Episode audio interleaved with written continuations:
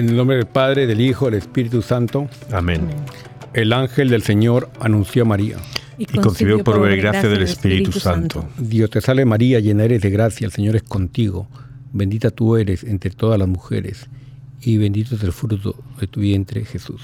Santa María, Madre de Dios, ruega por nosotros pecadores, ahora y en la hora de nuestra muerte. Amén. He aquí la esclava del Señor. Hágase en mí según tu palabra. Dios te salve María, llena eres de gracia, el Señor es contigo. Bendita tú eres entre todas las mujeres, y bendito es el fruto de tu vientre Jesús. Santa María, Madre de Dios, ruega por nosotros los pecadores, ahora y en la hora de nuestra muerte. Amén. Y el Verbo de Dios se hizo carne y, habitó entre nosotros. Dios te salve María, llena eres de gracia, el Señor es contigo, bendita tú eres entre todas las mujeres y bendito es el fruto de tu vientre, Jesús. Santa María, Madre de Dios, ruega por nosotros pecadores, ahora y en la hora de nuestra muerte. Amén. Ruega por nosotros, Santa Madre de Dios, para que seamos dignos de merecer las promesas de nuestro Señor Jesucristo. Amén. Oremos. Te suplicamos, Señor, que derrames tu gracia en nuestras almas, para que los que por el anuncio del ángel hemos conocido la encarnación de tu Hijo Jesucristo, por su pasión y cruz, seamos llevados a la gloria de su resurrección, por el mismo Jesucristo nuestro Señor. Amén. Amén.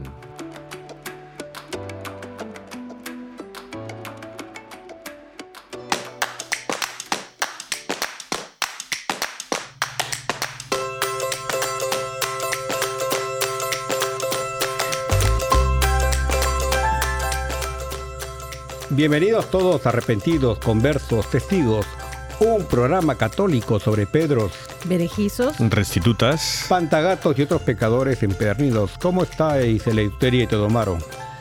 ¿Qué tal están? Buenas tardes o días. Ah, bienvenidos lunes y qué increíble cómo va pasando el tiempo, ya a medio enero. Sí, bienvenidos todos. A, saludote a todos los de Radio Kerigma que nos escuchan desde Finlandia, Inglaterra, Canadá, Guatemala y más sitios, eh, más emisoras que nos, que nos siguen, ¿no? Excelente. ¿Qué tal tu semana, Teo? ¿Cómo estuvo? Eh, muy bien, estuvo muy bien. Eh, me he comprado un cuadernito que en donde estoy apuntando cada día a una persona, un familiar, una persona que no conozco y una persona que ha fallecido. entonces rezo por ellas. Entonces estoy apuntando los nombres. Interesante. Y, y, Eli, ¿qué tal tus resoluciones de Año Nuevo? ¿Cómo, ¿Cómo se van cumpliendo o no? Sí, se van cumpliendo poco a poco porque están presentes, eh, pero también ahí vamos corriendo a mil por hora eh, con todo lo que nos bombardea en la televisión, las noticias, pero siempre con mucha fe de que Jesús tiene el control y no tenemos que estar tan negativos, ni desesperados, ni asustados tenemos fe en que el control lo tiene él. Exacto, y por mi parte, pues yo tratando de mantenerme con la agenda, aprendiendo de, la, de aquella Beata Dolores que eh, analizamos hace unas semanas, de que ella tenía su agenda, ¿no? Y es un jueves, sobre todo el día del instituto, y tenemos que pues tener un norte. ¿Y a qué santo celebramos hoy, Teo? Hoy, mira, hoy está San Genaro Sánchez Delgadillo, eh, San Julián Saba, San Marcelo Obispo, San Sulpicio Pío, Santa Roselina y el Beato Gamalberto. Que rueguen por nosotros. Amén. Y Eli, Eli, eh, ¿qué santo nos toca hoy reflexionar eh, sobre su vida, obra y milagros? Hoy tenemos un gigante de la vida contemplativa y es San Antonio Abad. Toma, toma. Que a ver. Monstruo, ¿no? traer, ¿Habéis traído animalitos? Veamos, a ver, cuervos y jabalíes. jabalíes, jabalíes.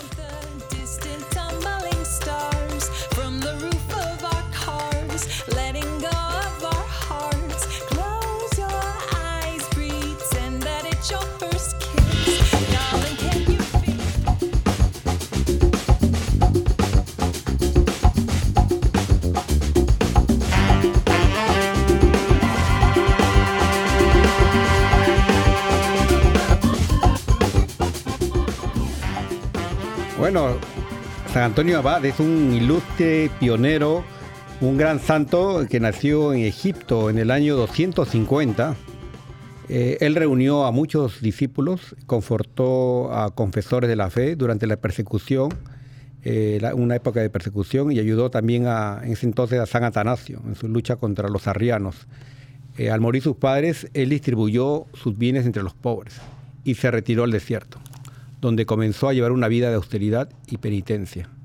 Y realmente pues es muy, muy importante eh, ver esto, ¿no? Cómo él distribuyó sus bienes eh, realmente y, despreció ¿no? esa riqueza en la que había crecido él y se retiró al desierto al estilo Juan Bautista y en su juventud pues Antonio que era egipcio hijo de acaudalados campesinos se sintió conmovido por esas palabras de Jesús eh, que le llegaron durante una celebración eucarística durante una misa si quieres ser perfecto ve y vende todo lo que tienes y darlo a los pobres.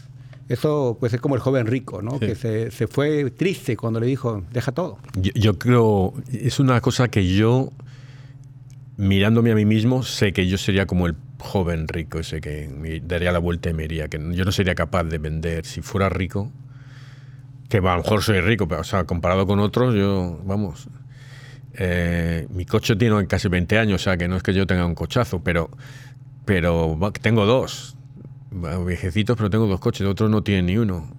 Otros algunos tienen bicicleta eléctrica. pero el que, que, yo, yo me sería muy duro para mí dar todo lo que tuviera, especialmente siendo rico. Yo no, yo creo que no pudiera eso. Eso es algo que lo tengo claro. Que, Sí, y de una manera eh, tan drástica, ¿verdad? Porque no solamente eh, estaba sintiendo él a una temprana edad la llamada a una vida monástica, pero el hecho de que esa vida monástica todavía no existía de ninguna manera. Él, es uno de los primeros, de las primeras personas que empiezan a vivir de esta manera. Eh, habían ermitaños, él estaba en Egipto, o sea que él estaba en este tiempo lejos de lo que era pues la mayoría de la iglesia. Entonces estaba bastante alejado, bastante eh, pues lejos de lo que, eh, donde estaba la, iglesia mayor. Y entonces él, tan joven, sin nada, va inventando cómo va a ser esta vida monástica.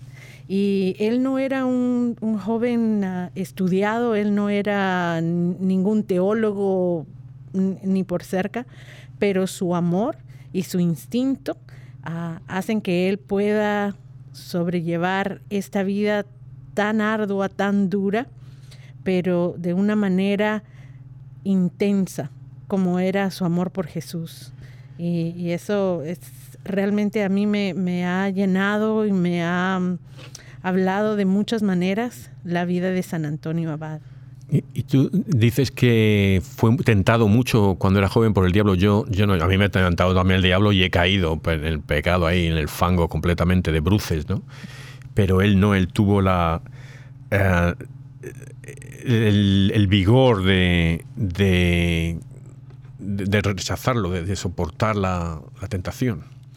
Sí, eh, uno de los otros santos de los que mencionaba, claro, al principio, a San Anastasio, Atanasio, escribe eh, acerca de la vida de él. Y él cuenta que cuando al principio él se aleja, se va a un lugar lejos de su aldea, eh, estando él en sus veintes, eh, le empiezan a llegar pensamientos tentadores de, de los placeres de la carne, de que podría comer mejor, que podría estar mejor, que podría sacrificarse menos, que podría llevar una vida distinta. y él empieza a rechazar todos esos pensamientos. Y cuando el enemigo se da cuenta de que de esa manera no le va a llegar, no lo va a hacer caer, entonces eh, empieza a, tentarlo con pensamientos ah, y con la lujuria. Y eh, se cuenta que inclusive una noche eh, el demonio se le aparece ah, con la, la figura de una mujer y, y, trata de que él caiga en la tentación.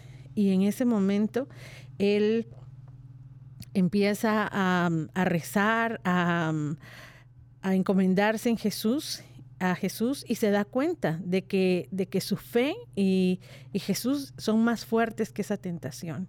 Y cuando él se da cuenta que él puede, junto con Jesús, rechazar la tentación, entonces el demonio se enoja tanto que le dice que va a volver, se va, pero le dice que va a volver porque, porque no se siente humillado de que este joven, sin ninguna sabiduría grandísima como hemos estudiado en otros santos, tenga la interesa, tenga una fe tan fuerte y una certeza increíble de que ninguna de las tentaciones ni nada que se le ofrezca es más grande que el amor de Jesús. Y, eso es, ah, ah, para mí, yo creo que un ejemplo muy grande de lo que en estos momentos que estamos viviendo y de lo que hemos vivido, tenemos que tener como, como nuestra esperanza, de que a pesar que, no, que somos bombardeados todos los días con malas noticias, con pesares, con problemas, y si sabemos que Dios está en control, entonces podemos eh, avanzar y seguir adelante. A veces creo que en nuestra naturaleza humana nos, nos dejamos caer muy fácilmente por un dolor, por una pérdida, por, por una enfermedad o por una circunstancia. Y nos ahogamos en un vaso de agua. Pero el, yo creo que la clave es estar sólidos en, nuestro, en nuestra fe del amor de Jesús y saber de que nada dura para siempre y que vamos a ir encontrando soluciones. Exacto, sí, y realmente pues eh, destacando a San Antonio Abad es que él buscó la soledad. Vemos que en esta sociedad actual todos buscamos compañía, ¿no? ya sea en las redes sociales, TikTok, Facebook, eh, eh, llamamos a fulano para chismosear, pero, pero aborrecemos la soledad. ¿no? Yo, yo veo a, San Antonio Abad como un amante de la soledad. Él se alejó, eh, incluso vivió en antiguas tumbas. Eh, y, él quería desarrollar esa experiencia con un, cierto Pablo, un anciano experto en la vida solitaria. Eh, vemos aquí, yo veo aquí también la figura de Jesús aquí, ¿no? En Getsemaní, solo. Mm. Él iba a orar solo. Ah, solo, se alejaba. Y también cuando él se, iba solo, a orar. Nosotros no tenemos que temer la soledad. Creo que a veces eh, más bien tenemos que abrazar la soledad. Es que no estamos solos, no estamos solos, lo que ver. Y, aunque él era, era ermitaño, se iba solo, él también administraba un convento, una abadía. O sea, que, él no, era, no es que rechazase las otras personas. Él todavía dirigía ahí, ¿no? Y realmente yo, yo vivo cerca de dos cementerios, o sea, y a veces paso a cada rato por ahí. Y lo veo, ¿no? Eh, esas almas ya descansan ahí, o esos cuerpos. Digo, cuando uno vive, no tenemos tiempo para nada, ¿no? Y, realmente de un momento a otro se acaba todo y... A mí me gusta mucho cuando voy a ir a cementerios grandes, no lo hago mucho porque no, no hay ocasión, pero cuando a lo mejor estoy viajando a otro pueblo, otra ciudad, y tengo un rato libre y hay un cementerio muy grande, pues me paro ahí y rezar por los almas, el poder entre ellas, caminar, caminar, caminar, estar ahí media hora, una hora. Y creo que es muy bonito eso. Pero antes lo que pasa es que había mucha, ¿cómo se llama esto? Mucha superstición de que si había fantasmas y cosas así, ¿no? Sí, a pesar de que él ah, amaba la, vida de, de, soledad, pero de, también de contemplación, él decía que nadie debería de estar solamente orando o contemplando, que, por ahí tampoco iba la cosa. Él eh, siempre estuvo cerca de, su familia, de las personas que lo conocían, de sus hermanos monjes y siempre tenía algo que hacer. Él creía que en, la, mm, en el trabajo también se encontraba Dios y que era la obligación de todos el trabajar y ser productivos y, ser personas que contribuían a su familia, a su grupo, a su sociedad. Él todo lo que, que trabajaba, todo lo donaba para, para las obras de sus hermanos ah, eh, monjes. Y entonces me, me, gusta esto porque pues uno puede pensar en una persona que estaba ahí alejada y que no comía y que estaba casi que ahí que flotando, ¿verdad? Eh, pero no, él era un, hombre muy humano, con, todas ah, también los sueños y, anhelos de cualquier persona y, Dios le iba supliendo eso, a pesar de que, de que él ah, había tomado una vida monástica como su vocación. es increíble de que eh, todo el mundo le llamaba el amigo de Dios cuando, cuando él salía y estaba uh, yendo por los pueblos. Él era el amigo de Dios y durante toda su vida, en muchos lugares donde ni siquiera nunca lo vieron o lo conocieron, eh, su fama como el amigo de Dios era conocida. Claro, y él combina pues su, vida eh, alejada, monástica, con sus dones carismáticos. Él logró conciliar el ideal de la vida solitaria con la dirección de un monasterio, como decía eh, Eleuteria, y él viajaba a Alejandría para terciar en, las, esos interminables debates, controversias arriano-católicas sobre, sobre el misterio de la Santísima Trinidad, ¿no? en ese año 250 eh, y realmente pues él usaba también al estilo de Jesús eh, una colección de, anécdotas conocidas como apotegmas o breves ocurrencias. Eh, realmente que no las he leído, pero las recomendaría, me gustaría leerlas. ¿no? Se conservan algunas cartas cuyas ideas principales confirman la que Atanasio, eh, San Atanasio le atribuye en su vida. Antonio murió ya muy anciano en el año 356 y la leyenda dice que a la edad de 105 años. Así que fue muy, muy longevo, una persona de bastante edad. Y, pues como bien hablábamos aquí, pues él no era un hombre estudioso, pero demostró pues con su vida lo esencial de la vida monástica, que intentaba ser precisamente una, una esencia de la práctica cristiana, una vida bautismal despojada de cualquier posesión material. Sí, eh, su vida y su ejemplo es lo que da pauta a que otros puedan llevar este tipo de vida en el futuro de la iglesia. O sea que él va abriendo camino y no cabe duda de que debido a su gran espiritualidad, eh, él pudo ser ejemplo para muchos, para que siguieran eh, también estas ideas que pues llegan hasta, hasta la iglesia de hoy, la tradición de la iglesia de hoy en la vida monástica.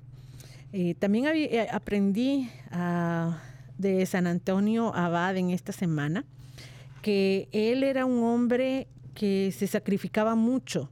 Él hacía ayuno, él hacía sacrificios corporales, él realmente se dedicaba a la oración y a la contemplación y que aunque comía muy poco, casi toda su vida, él solamente comía una vez al día, y tomaba agua, pan y sal por la mayoría de, su vida. Y cuando muere tan viejito, muchas personas pensaron que iba a estar ah, físicamente desgastado o, que íbamos, su cuerpo iba a mostrar señales de una persona muy sacrificada. Y todo el mundo se admiró que al momento de su muerte, él eh, tenía una constitución de un hombre muy, muy sano. Y también eh, se dice que tenía un semblante de una persona muy feliz, muy tranquila, eh, que a veces pueden ser imágenes contradictorias cuando pensamos en una persona que ha vivido en sacrificio físico por tanto tiempo pero que, pero que no, en, su sacrificio Dios ah, lo mantenía sano, fuerte y feliz y, así es como él también muere, no solamente espiritualmente, pero, pero se, se, da a conocer también ah, físicamente como, como él llega hasta el momento de su muerte. Oye, claro, y se le conoce más por los animales, ¿no? Entonces, eh, cuenta alguna historia de por qué se le, él es el patrón de algunos animales. Sí, pues aquí él es el patrono de animales domésticos. Luego vamos a hacer una oración muy hermosa sobre los animales, ¿no? Y los escritos de San Jerónimo sobre la vida de Pablo el Ermitaño, en ese libro se cuenta que Antonio eh, Abad fue a visitarlo, a, Pablo, ya anciano, y, un cuervo que traía diariamente un pan a Pablo recibió al abad, al abad de San Antonio, trayéndole un pan también a él. Cuando murió Pablo, Antonio lo enterró con la ayuda de dos leones y otros animales. También se cuenta que una vez se le acercó una jabalina con sus cachorros, ciegos. Esta eh, mamá eh, jabalina estaba en actitud de súplica y Antonio, pues este santo ya eh, curó a los cachorros de su ceguera y entonces la madre no se separó de él y los defendió de cualquier alimaña que se acercara. Por eso en muchas imágenes se le ve con una jabalina, a los que todos ven como un cerdito. Y él es patrono también de carniceros y es invocado contra el herpes zóster. Los shingles que llaman aquí, ¿no? Shingles, ¿no? Sí, ahí. El, no, estaba muy curioso lo de los animales, cuando llevan todos los animales a la iglesia para que los bendigan. Ahí. Hoy me contaba, eh, contaban en, la misa, estábamos en la misa por la mañana y entonces una, la lectora se le había muerto el perro el día anterior. Después de lo típico, 17 años con la familia, pues el perro es un miembro de la familia, ¿no? Entonces el, el el, el, deacon que estaba ahí comentaba que una vez un sacerdote le había dicho que, que estaba en la iglesia, entonces le vino una, una persona con el perro muerto, se había muerto el perro ese día, y le decía, oh, que quiero que me bendiga al, perro. Y dicen, nosotros no bendecimos animales muertos, así de nosotros bendecimos a personas, a personas, no animales muertos, ¿no? Eh, sin embargo, se bendicen a los vivos cuando llevan los animales domésticos el nombre de San Antonio como patrón, santo patrón. Interesante. Vamos a las lecturas. Sí, eh, vamos a las lecturas hoy que también son un poco interesantes, ¿no?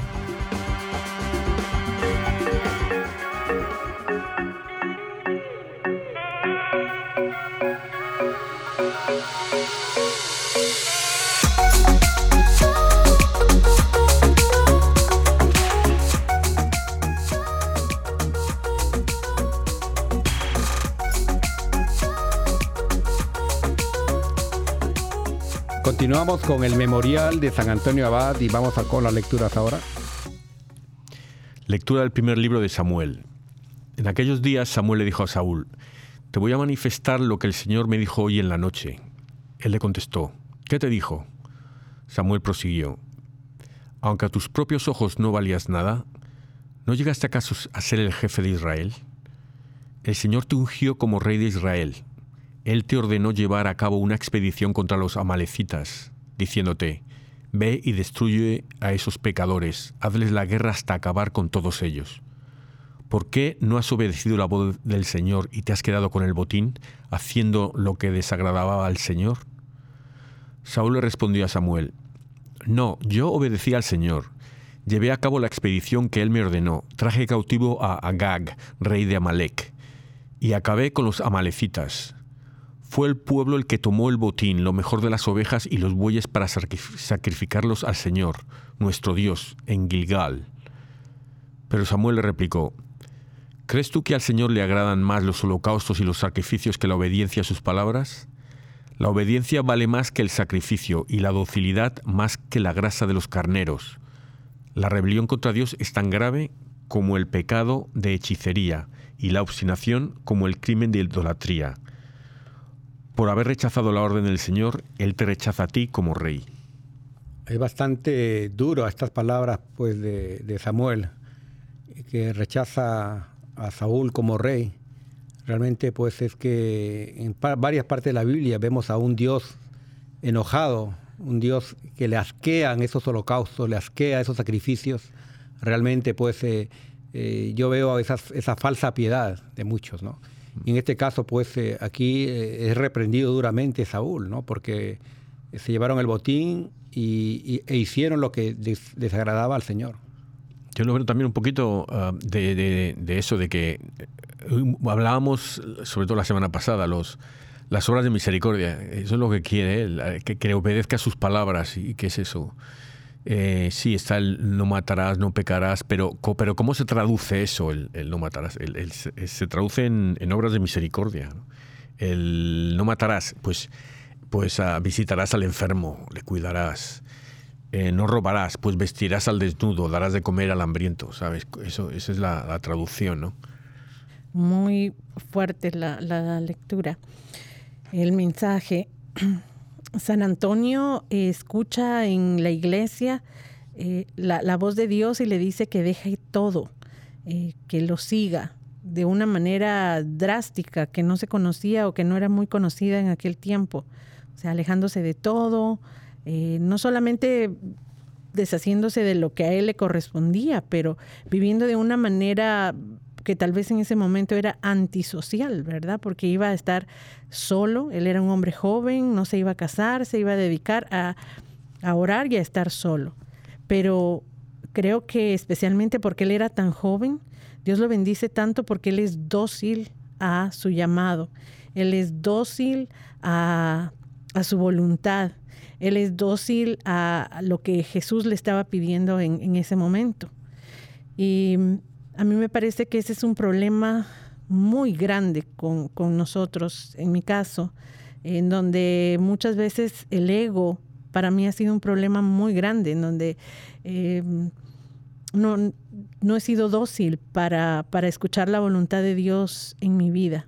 Y en cambio en los momentos en donde he aceptado su voluntad es donde es de donde más he aprovechado y sentido y, y vivido su amor eh, cuando, cuando he sido dócil a, a su voluntad. Y pues un llamado a que podamos escuchar y ser, pues yo creo que más que obedientes eso, dóciles a, a su voluntad. A mí me parece, Saúl, un, un personaje de la Biblia muy triste, porque Jesús, de Jesús, Dios le hace rey de, Israel, le hace rey y, cae, o sea, que, él le, unge, le, elige y le está diciendo, yo, te he elegido a ti. Y, entonces un poco lo que dices tú, Eleuteria, que, que, es que nos está eligiendo a todos, Dios nos elige a todos, y entonces nosotros... Eh, a mí yo también me veo ahí que yo, yo cuántas veces he, sido desobediente, no he hecho, hecho lo que yo he querido y, y ahí, ¿no? Entonces me, me, da miedo verme como Saúl, ¿no? Que voy a acabar ahí un poco desposeído, ¿no? Es lo que dice el Apocalipsis, eh, una parte, ¿no? Que si no haces mi voluntad, pues te quitaré esa corona, te quitaré esa, esa misión. O sea, si, si tú no vas a hacer la obra de Dios, Dios va a hacer hasta que las piedras lo hagan. ¿Por qué? Porque en, su poder, pues realmente a veces nosotros somos tercos de corazón, ¿no? Somos egoístas y realmente pues nos queremos a veces la, como se dice, la última Coca-Cola del desierto y no lo somos. No lo somos, ¿no? Entonces yo creo que, que, tenemos que ser humildes ¿no? y aceptar que pues eh, somos servidores. Así que pasaríamos ahora al Salmo. Quien me da gracias, ese me honra. Quien, me, da, gracias, ese me honra. No voy a reclamarte sacrificios, dice el Señor, pues siempre están ante mí tus holocaustos.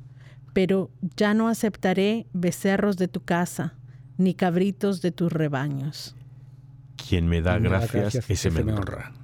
¿Por qué citas mis preceptos y hablas a toda hora de mi pacto? Tú que detestas la obediencia y echas en saco roto mis mandatos.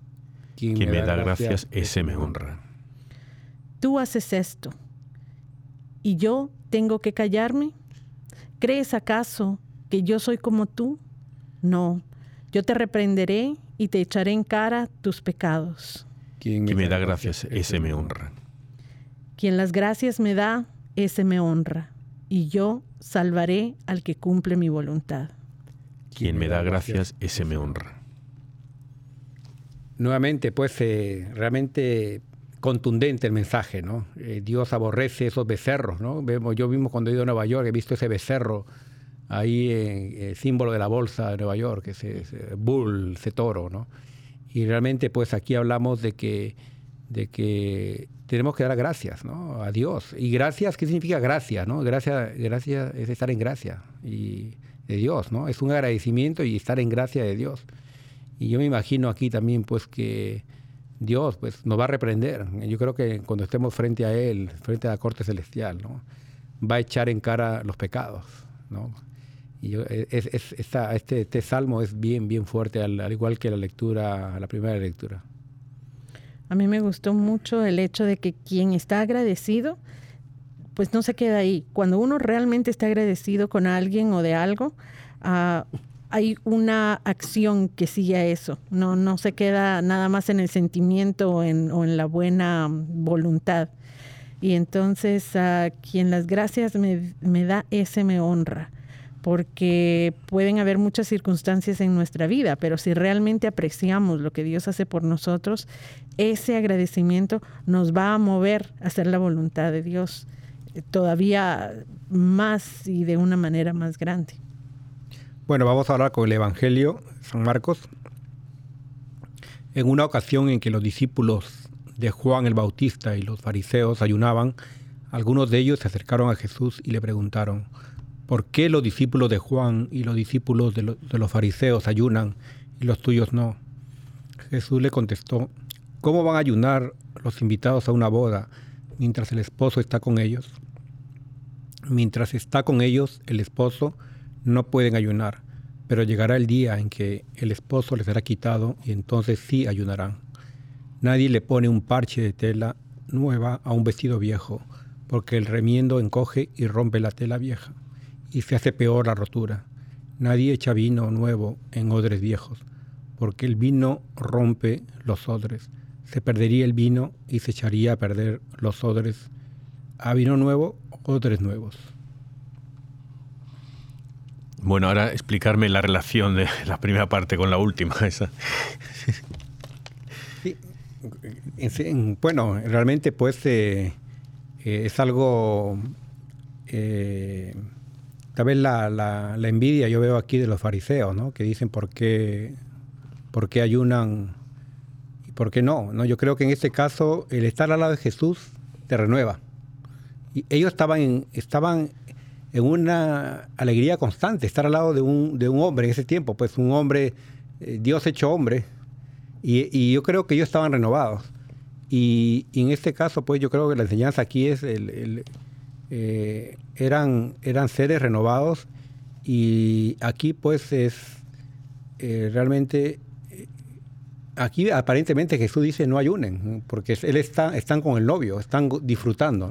Claro, es que, estás con Dios ahí, entonces ¿qué, vas, a, eh, vas al cielo y vas a ayunar, a sufrir, ah, voy a mortificarme ahí, ¿no? Si, estás con Jesús ya, ¿para qué te vas a mortificar? Ya cuando Él vaya y se, y se entonces ya sí.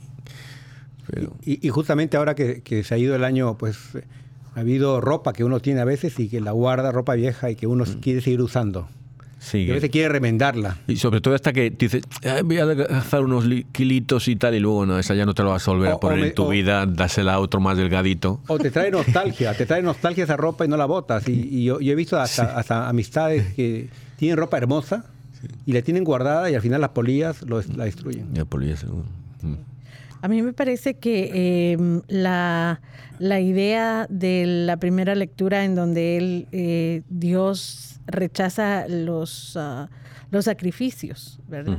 y, aquí otra vez, el ayuno como, como signo de sacrificio, en donde si no es, si el ayuno o, el holocausto no son agradables a Dios porque falta un elemento, entonces de nada sirve, ¿verdad? estamos ah, haciendo cosas que, como nos decía Primera de Corintios 13, ¿no? Si, si no es con amor, si esta acción no va encajada con amor, si, si no tengo amor, nada soy. Eh, me gustó esa, esa imagen de cómo eh, hilan estas lecturas la idea de, de una acción o de un sacrificio que no tiene esencia y cómo no importa cuánto vayamos a, ayunar o, a sacrificarnos, eh, si no hay una intención sincera, genuina o, que vaya con respecto a la voluntad de Dios, entonces no, no, no es agradable a Dios. Pero yo sigo sin entender lo de los eh, odres viejos. Y yo entiendo lo que está diciendo, pero no lo relaciono. Yo a mí no, me habéis convencido cómo relacionar lo de los odres y la tela nueva y vieja y tal. Que yo entiendo lo que Jesús me está diciendo, pero ¿A qué viene ahora eso? Y yo sé que una vez me lo explicó un sacerdote y, y llegó, me, me llegó, me, o sea, lo, lo, entendí, o sea, me lo explicó bien, pero no me acuerdo cómo, cómo me lo explicó. Bueno, aquí vemos a un Jesús muy, muy feliz, yo creo, de estar en la tierra y, sí. y vemos también él que lo criticaban porque tampoco decía que él, eh, él tomaba vino, ¿no? Y San Juan no tomaba vino. Entonces dice que es un borracho Jesús, realmente. Y pues yo creo que Jesús eh, disfrutó su, su, estancia acá en la tierra, como, lógicamente como, como un hombre de carne y hueso, ¿no? que lloraba y, y que sufría dolor. Y en este caso, pues, eh, es la renovación que, que, tenemos nosotros que estar constantemente renovados. Yo creo que tenemos que romper esa vasija vieja, que a veces no, no eso, eso ese molde viejo, del hombre viejo, lo que dice Dios. Mm y, y, crear un ser nuevo. Es, para mí ese es el mensaje. Realmente a mí me ha, me ha costado también, pues, eh, reconozco, entender esta... Esa es una buena... Pero me, estoy esforzando bastante. Eso, eso, no, me ha gustado como eso, me ha gustado. Eh, no sé si viene aquí exactamente, pero sí, te entiendo lo que dices y es una buena forma de, de mirarlo. Ahí. Uh, me ha gustado, sí. Además me gusta el vino también. El, el Espíritu Santo... Eh, que tra sí. trabaja en, en, obras muy sí. en, la, en, nosotros, ¿no? Y, y creo que ese, ese, es el mensaje, básicamente, de, de, de un Jesús que también y, disfrutó. Y, y, es otra cosa, ¿sabes? Que, eh, que hay um, eh, denominaciones protestantes que son no toman alcohol y no comen carne y tal y cual, ¿no? Entonces, o cierto tipo de carne. Entonces, yo digo, Jesús bebía vino y Jesús comía carne, pues, o sea, yo no digo que no, que no sea, que sea malo no beber vino o no beber carne, pero lo que no puedes hacer es mirar lo, lo de otro, que es malo beber y es malo comer carne, lo que sea. ¿Sabes lo que te quiero decir?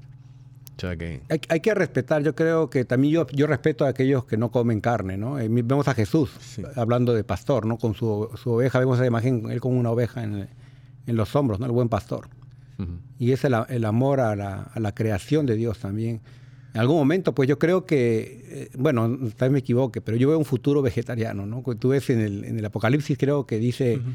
el león comerá con, con el cordero, ¿no? Sí, y además, el, yo, eh, cuando ha habido gente que ha estado en el cielo, no ha hablado de comer carne, no ha hablado de comer frutas y vegetales de los árboles. Entonces, como eso, uno comía, acuerdo que comía frutos que había y que se lo comía y luego volvía a aparecer el fruto otra vez. O sea, que el fruto no moría, volvía a estar ahí, ¿no? Y, y, eh, y cuando habla, está en el paraíso, eh, habla Jesús de comer Habla, Jesús, habla Dios de comer de las, los frutos del árbol y los frutos de la tierra, o sea, que, que no, no, habla de comer animales, ¿no?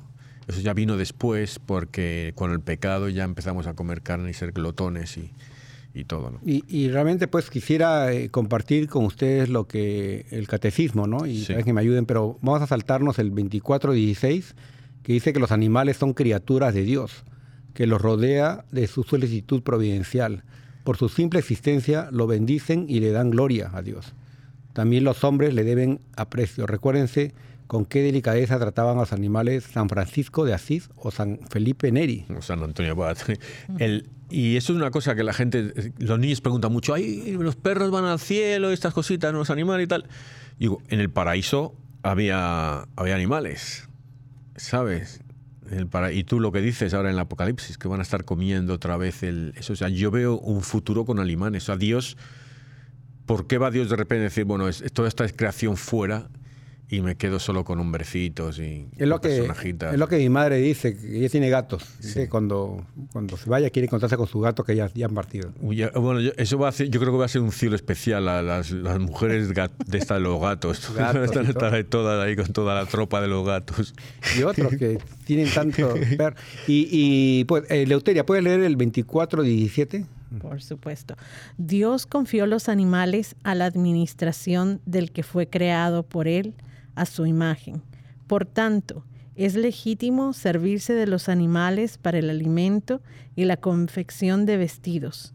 Se los puede domesticar para que ayuden al hombre en sus trabajos y en sus ocios. Los experimentos médicos y científicos en animales son prácticas moralmente aceptables si se mantienen en límites razonables y contribuyen a cuidar o salvar vidas humanas. Es, eh, hay escritos cuando Cortés eh, estuvo en México, los, algunos soldados que iban con él, la gente que iba con él, escribía entonces estos, están estos escritos a gente que estuvo, vivió la, bueno, lo que se llama la conquista de México. Y decían que, que, decían que como los aztecas sacrificaban a gente y luego se los comían las, la, las los víctimas de los, de los sacrificios. ¿no? Entonces decían, esto es porque no tenían ganado, los, los cazaban ciervos y tal y cual, pero no tenían ganado ellos, no, no, los, los aztecas, los, los demás uh, naciones eh, mexicanas que había ahí, ¿no? Entonces, el, lo que hicieron los españoles primero fue llevar ahí ganado, para que la gente comiese ganado y tal. ¿Puede leer el último, Teodo, por favor? El último, eh, es contrario, es el 2418. Es contrario a la dignidad humana hacer sufrir inútilmente a los animales y sacrificar sin necesidad sus vidas. Es también indigno invertir en ellos sumas que deberían remediar más bien la miseria de los hombres. Se puede amar a los animales, pero no se puede desviar hacia ellos el afecto debido únicamente a los seres humanos. Y es una cosa que yo estoy contrario ahora con que a la gente eso, que se cuida más de los animales que de que no quieren tener niños, quieren tener animales y, y, y los cuidan más que, que a una persona. ¿sabes? Y creo que el, el, hecho de que hayan personas que traten a los animales como personas también va contrario a la naturaleza del animal que se dice esta persona amar, porque pues el instinto animal y, su, su, naturaleza, por ejemplo, de un perro, es uh, estar un poco libre y también poder hacer las cosas naturales que hace un perro. Pero si lo tenemos encerrado o lo queremos tratar como un niño o queremos hacer cosas exageradas en donde ya no tiene su dignidad animal, pues estamos erróneos también completamente y creo que es una manera equivocada de amar a un, a, un animal, sea cual sea su, o sea, si, si es un, una mascota, pues es una mascota. Un niño, un ser humano, un pariente, es, es otra cosa. Pero cuando empezamos a, a, a llevar los comportamientos equivocados a, a los extremos, yo creo que es muy triste para los animales, porque también les estamos negando eh, el que puedan ser ellos. Eh, pues creo que depende del clima, ¿no? Que si hay mucho frío y lo van a sacar y le van a poner un suétercito, pero insistir en que lo van a vestir todos los días o que le van a comprar un cochecito para, para sacarlo y ya no va a poder caminar, o sea, el extremo, eh, creo que eh, está clarito, es contrario a la dignidad humana. Es que yo creo que estas personas que eh, prefieren animales a, per, a, las personas, ¿sabes? Yo creo que entonces ellos se convierten más en animales que en personas, ¿sabes?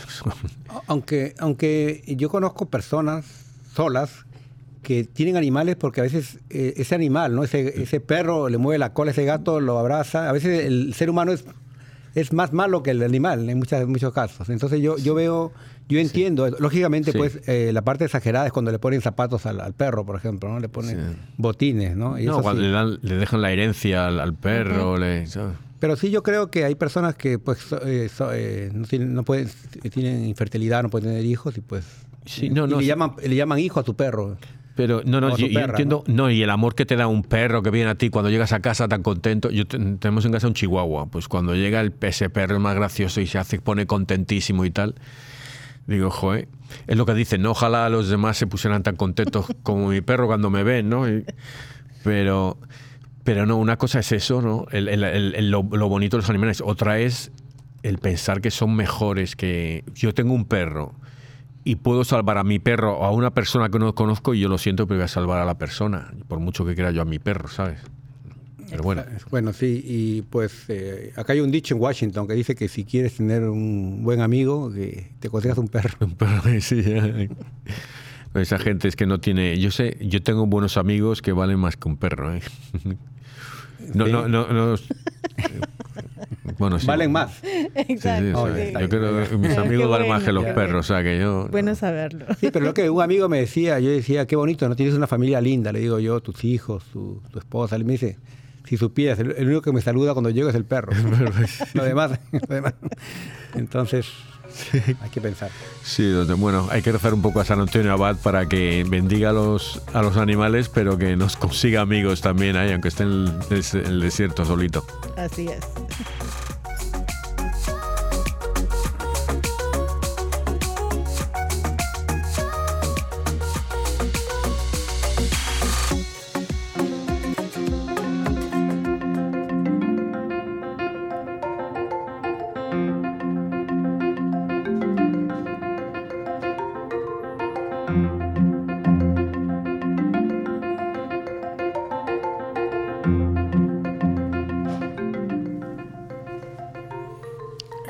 Estamos ahora en los retos y la moraleja. Eh, la, la moraleja, pues, que es la enseñanza, la lección de esta jornada, es básicamente que Dios, pues, eh, nos llama a, a meditar, a la soledad, nos llama a encontrarlo a Él en el silencio y nos llama también a amar a los animales, también, a, a respetar, ¿no? Y querer a los animales.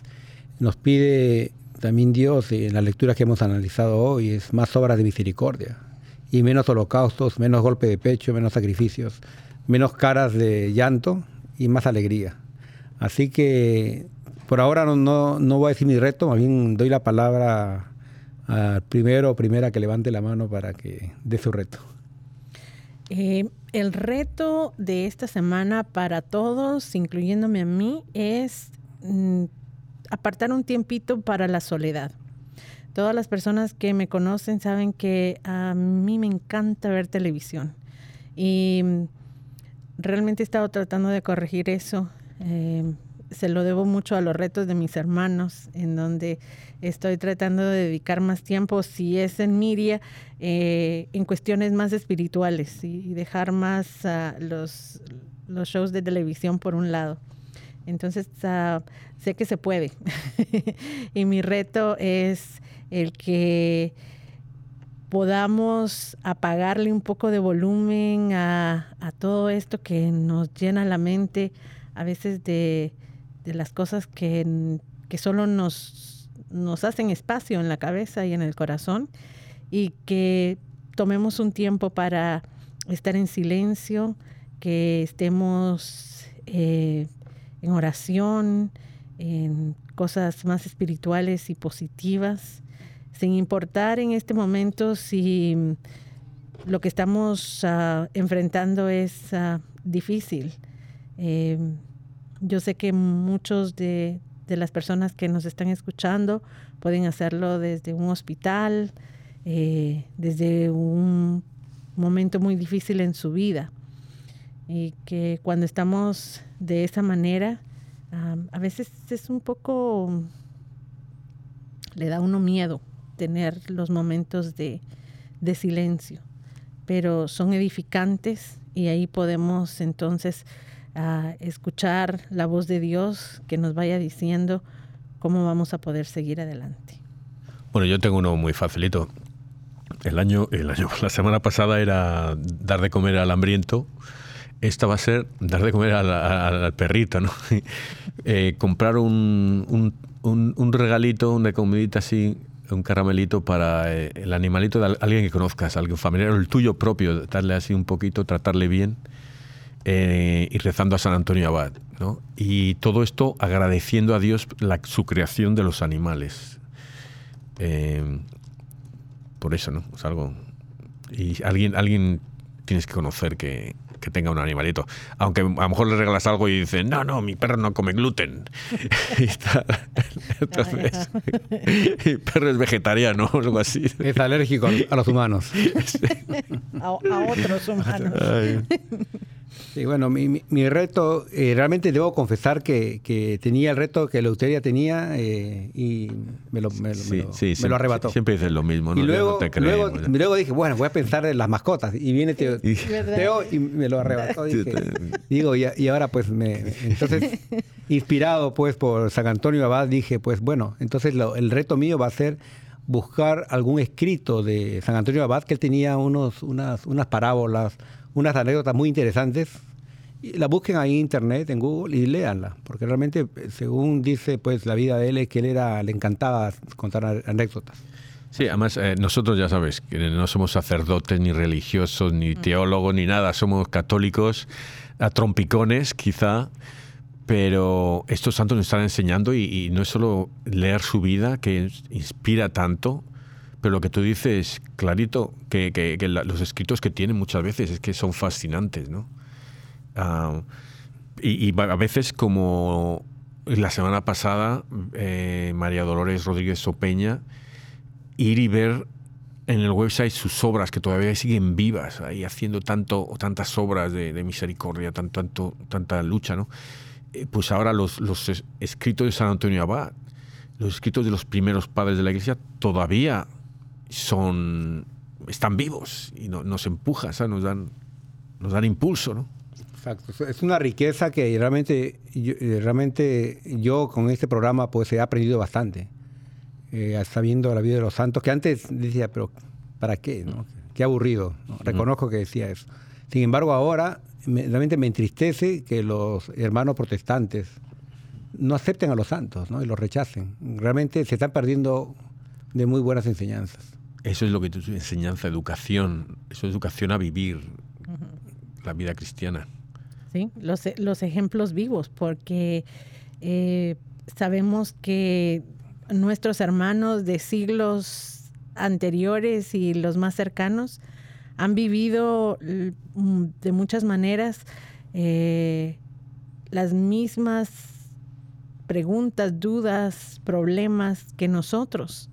Y entonces tenemos modelos a seguir, eh, maneras de cómo poder ver por dónde vamos y, en dónde vamos a, encontrar una cercanía más grande a Jesús, así, sin ser religiosos, sin ser sacerdotes, como laicos, esperamos comprometidos, eh, aprendiendo más de nuestros hermanos, eh, los santos. Y qué alegría que lo podamos hacer junto con ustedes. Y esto de los retitos que, que muchas veces ni los hacemos ni nos acordamos que hemos hecho, pero eh, si cogemos uno por, por semana, ¿no? ¿Cuánto vamos a avanzar? Un montón. Eh, realmente quería más agregar esto que los santos que, o santas que hablamos ahora, no es que ellos dijeron, ah, voy a ser santo, ya, soy santo, ¿no? Ellos enfrentaron adversidad, enfrentaron enfermedades, incluso ceguera o problemas de la vista, enfrentaron soledad y realmente yo creo que nosotros nos quejamos a cada rato de todo, ¿no? Me miró mal, me dijo esto, eh, y nos hacemos las víctimas, ¿no? Pobre yo, nadie me quiere, mi mamá me, O sea, culpamos a todos menos a nosotros. Y es la que asumamos responsabilidad. Dios nos llama a ser santos y no ser cobardes. En la misma Biblia dice, los valientes van a arrebatar el, reino de los cielos. Y los tibios, ¿qué va a pasar con los tibios? Van a chicharrar abajito. No, serán vomitados de la boca de Dios, que es peor que eso. O sea, Dios va a vomitar al tibio. O sea, Dios dice, o eres bueno o eres malo. No quiero que, sea bueno y malo a la vez. O sea, como dice, ah, yo estoy bien con Dios y con el diablo, dice mucha gente. Entonces, no, eso es, eso sí es peor que cualquier cosa. Sí, a veces podemos pensar que eso es demasiado difícil, pero cuando tenemos una comunidad la iglesia ayudándonos, nuestros santos pidiendo por nosotros desde el paraíso. Eh, entonces tenemos una ayuda y un impulso bien grande. Eh, realmente San Antonio decía cuando era tentado que no, no era él, sino la gracia de Dios en él que lo ayudaba para, para vencer la tentación. Entonces nosotros también podemos llegar a tener la gracia de Dios con nosotros para, para poder ah, evitar esas tentaciones. Y creo que eh, una de las cosas ah, más grandes es que tenemos comunidad, tenemos a nuestros hermanos, nuestra familia, que sin duda también están pidiendo por nosotros. Y yo creo que si le preguntas a un santo que, a los santos, que se definiesen con, con sinceridad, te dirían lo primero, soy un pecador. Y, y yo reconozco que soy un pecador, no lo digo con sinceridad, lo digo con vergüenza, casi, ¿no? Que soy- Pero, pero mira, eh, no sé. si con me humildad, es decir, no lo digo con humildad, lo digo Pero hay un santo que dijo que no era pecador. ¿Saben quién, no? un santo. Job. Job. Job le quitaron todos y porque él era un hombre que alababa a Dios, un hombre santo. Y el diablo le dice, mira, él te alaba porque le va bien. Ujú. Quítale todo. ¿No? Entonces ahí eh, yo creo que hay una persona que realmente a veces podemos hacer- haber, haber hecho todo bien y, y algo pasa en la prueba.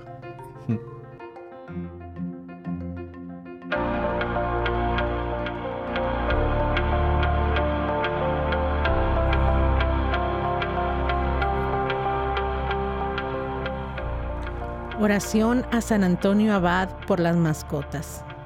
Señor Celestial, Padre Creador de todas las cosas, hoy quiero pedir tu misericordia y compasión para mis mascotas, y por mediación de San Antonio Abad, llamado también San Antón, el gran protector de los animales, que tanto amor tuvo estas criaturas, te ruego que no le abandones nunca. Concédele salud, que no sufra ni padezca, que no esté triste, que no le falten las fuerzas, que no sienta dolor ni angustia, que no se sienta solo y que siempre tenga a su lado a alguien que le cuide con amor. Por el poder de tu amor, permite que la mascota que tengan en su casa, pueden nombrarla en este momento, viva feliz y sano, que tenga todo lo necesario según tu deseo. Cuídalo y protégelo, que no le falte alimento, cama y reposo, que no carezca de amigos, amor y respeto. Pon tu mano sobre si él cae enfermo. No permitas que nada ni nadie le cause daño, ni que pierda o lo roben. Yo le quiero como un miembro más de la familia y siempre estaré a su lado, dándole todo mi cariño y cubriendo sus necesidades. Te pido tu especial voluntad y ayuda en estos momentos que mi mascota necesita tanto de ti. Señor, te ruego también que por intercesión de San Antonio Abad tengas piedad de los hombres que por ignorancia maltratan a los animales. Enséñales a que los amen como criatu- criaturas tuyas. Señor, ten piedad de los animales domésticos que muy a menudo son entregados y abandonados, sin defensa alguna, a indiferencia y a la crueldad humana. No los dejes solos con sus penas. Señor Dios, ten piedad de los animales como el león, el tigre, el mono, el elefante y otras especies que son capturadas para ser llevadas a circos o zoos. Dales a todos ellos un refugio seguro en su hábitat. Señor, ten piedad de los animales de granja que crecen dentro de inhóspitos habitáculos, así como de aquellos animales que en los mataderos son sacrificados sin anestesia. Acógelos con su dolor. Señor, ten piedad de los animales de experimentación, haz que cesen estas prácticas y sálvalos de su sufrimiento. Señor, tú que infundiste en San Antonio Abad un gran amor a la pobreza y al respeto de los animales, ten piedad de todos los animales que sufren y haz una sociedad más justa basada en el amor y la paz de todos los seres que pueblan, pueblan el planeta. Amén. Padre eterno, yo te ofrezco la preciosísima sangre de tu divino Hijo Jesús, en unión con las misas celebradas hoy día a través del mundo, por todas las benditas ánimas del purgatorio. Sagrado Corazón de Jesús, Ten piedad de nosotros. nosotros. Corazón Inmaculado de María, Ruega por nosotros. San José, Ruega por nosotros. Pedro, Ruega por nosotros. San Pablo, Ruega por San nosotros. Santiago Apóstol, Ruega por nosotros. San Francisco de Asís, Ruega por nosotros. Santa Clara, Ruega por San Vicente de nosotros. Paul, Ruega por por San nosotros. Divinido Scotiboli, Ruega por nosotros. Beato Álvaro de Córdoba, Ruega por nosotros. San Mario, Ruega por San nosotros. Ruega por Santa nosotros. Restituta, Ruega por por San nosotros. Pantagato, Ruega por nosotros. San Mansueto, Ruega por nosotros. San Berejizo, Ruega por nosotros. San Teodomaro, Ruega por nosotros. San Eleuterio, Ruega por nosotros. Beata Clara Gambacorti, Ruega por nosotros. Ángeles Custodios, Ruega por nosotros. San Antonio Abad, Ruega por nosotros. nosotros. del Padre, del Hijo y del Espíritu Santo. Amén.